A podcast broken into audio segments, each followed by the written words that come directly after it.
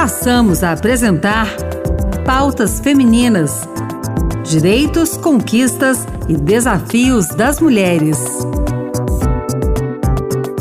Olá, eu sou Ana Beatriz Santos e começa agora o Pautas Femininas. Abrimos o programa de hoje com uma boa notícia. A sugestão popular que prevê a distribuição de absorventes para mulheres de baixa renda foi aceita na Comissão de Direitos Humanos do Senado e agora é um projeto de lei.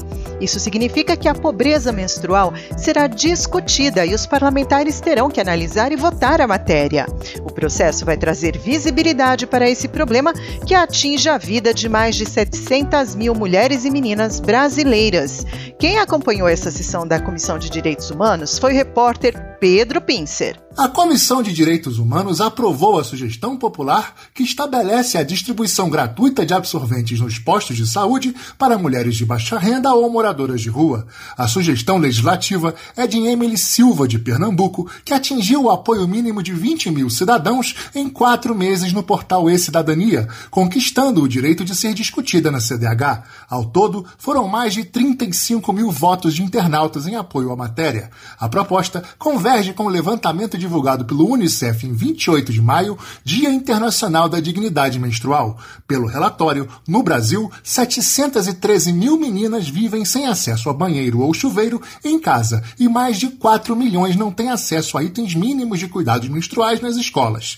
Para a relatora, Zenaide Maia, do PROS do Rio Grande do Norte, a iniciativa pode ter um alcance significativo, beneficiando muitas brasileiras. É claro que a gente, aparentemente, a sociedade não deu tanta visibilidade a essa pobreza menstrual. Mas se a gente sabe que temos mais de 13 milhões de brasileiros e brasileiras na extrema pobreza, é claro que elas não vão ter acesso a esses produtos de, de higiene pessoal. A estatística mostra que de cada quatro meninas, uma falta aula mensalmente por causa da falta do, dos absorventes. A sugestão foi transformada em projeto de lei de autoria da CDH e agora será encaminhada para análise da Comissão de Assuntos Sociais. A Comissão de Direitos Humanos também aprovou uma série de requerimentos, entre eles a de realização de uma audiência pública sobre a situação da população de rua e a criação de uma subcomissão temporária para acompanhar e instruir políticas para a promoção da igualdade racial e o combate ao racismo.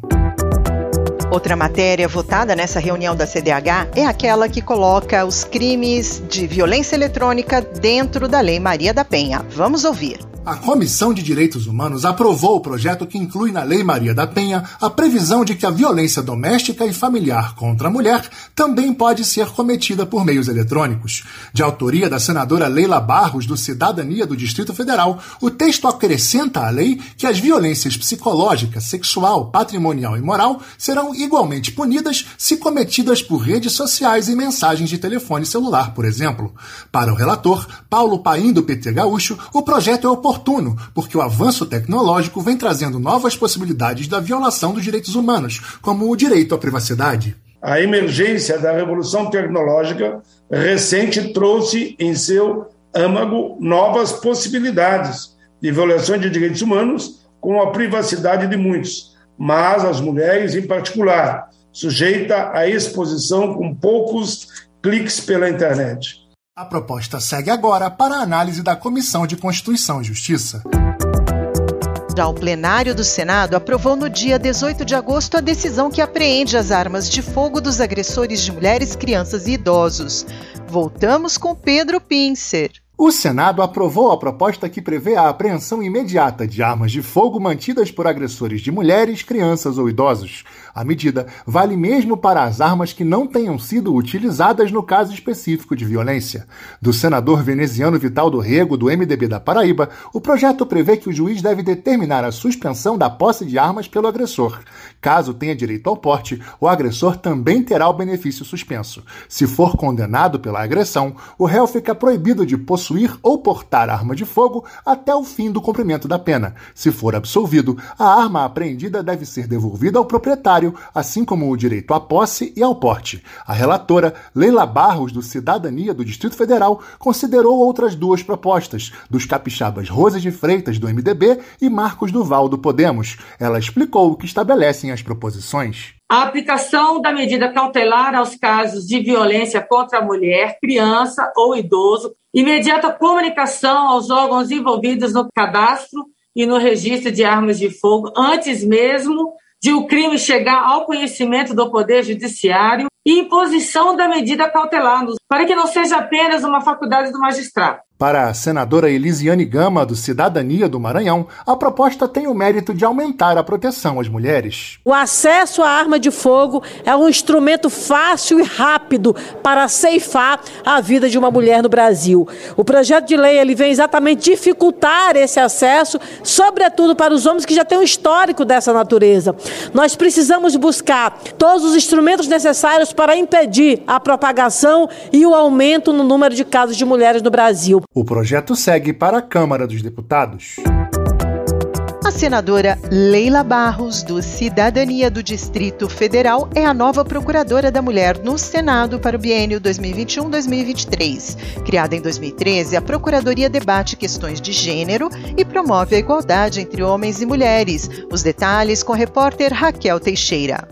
Eleita pela bancada feminina, a senadora Leila Barros, do Cidadania do Distrito Federal, foi nomeada a nova Procuradora da Mulher no Senado até 2023. Para Leila, a missão principal é combater a violência doméstica. A gente vê esses números absurdos que nos assustam, esse número de violências domésticas e que as mulheres são grandes vítimas, são 17 milhões de mulheres, nos faz estar mais em alerta, conscientes dessa missão. Vou me dedicar ao máximo a esse posto, tentar honrar ao máximo o trabalho do Senado Federal e, acima de tudo, a bancada feminina nessa casa. Simone Tebet, do MDB de Mato Grosso do Sul, destacou que os casos de violência contra a mulher mulher aumentaram durante a pandemia da Covid-19. O Brasil é um dos países que mais mata a mulher pelo simples razão de ser mulher. O Brasil tem a mancha vergonhosa. Oito mulheres são espancadas e violentadas por minuto no Brasil. E, infelizmente, no período da pandemia, nesses últimos dois anos, há uma sensação que se confirma em números que houve um aumento da violência contra a mulher.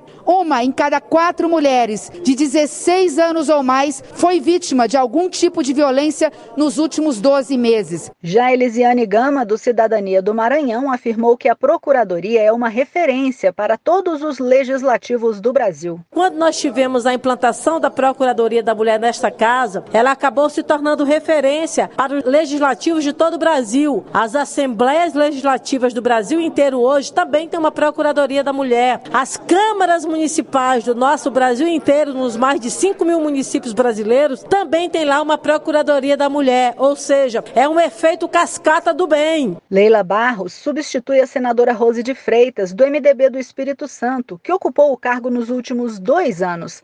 A Procuradoria da Mulher do Senado foi criada em 2013 com o objetivo de promover a igualdade entre os gêneros.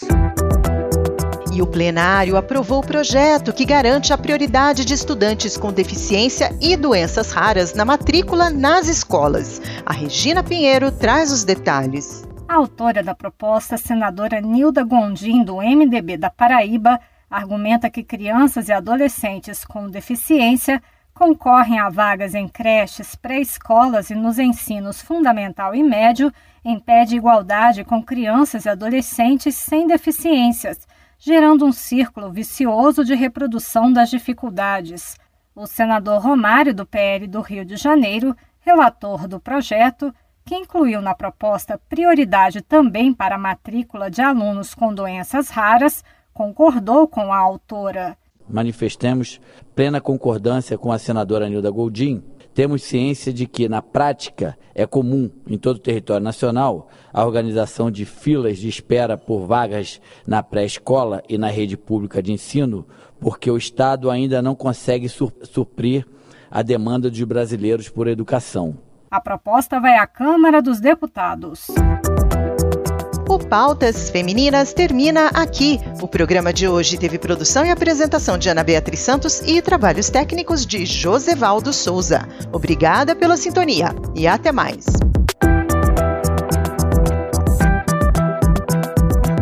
Acabamos de apresentar Pautas Femininas. Direitos, conquistas e desafios das mulheres.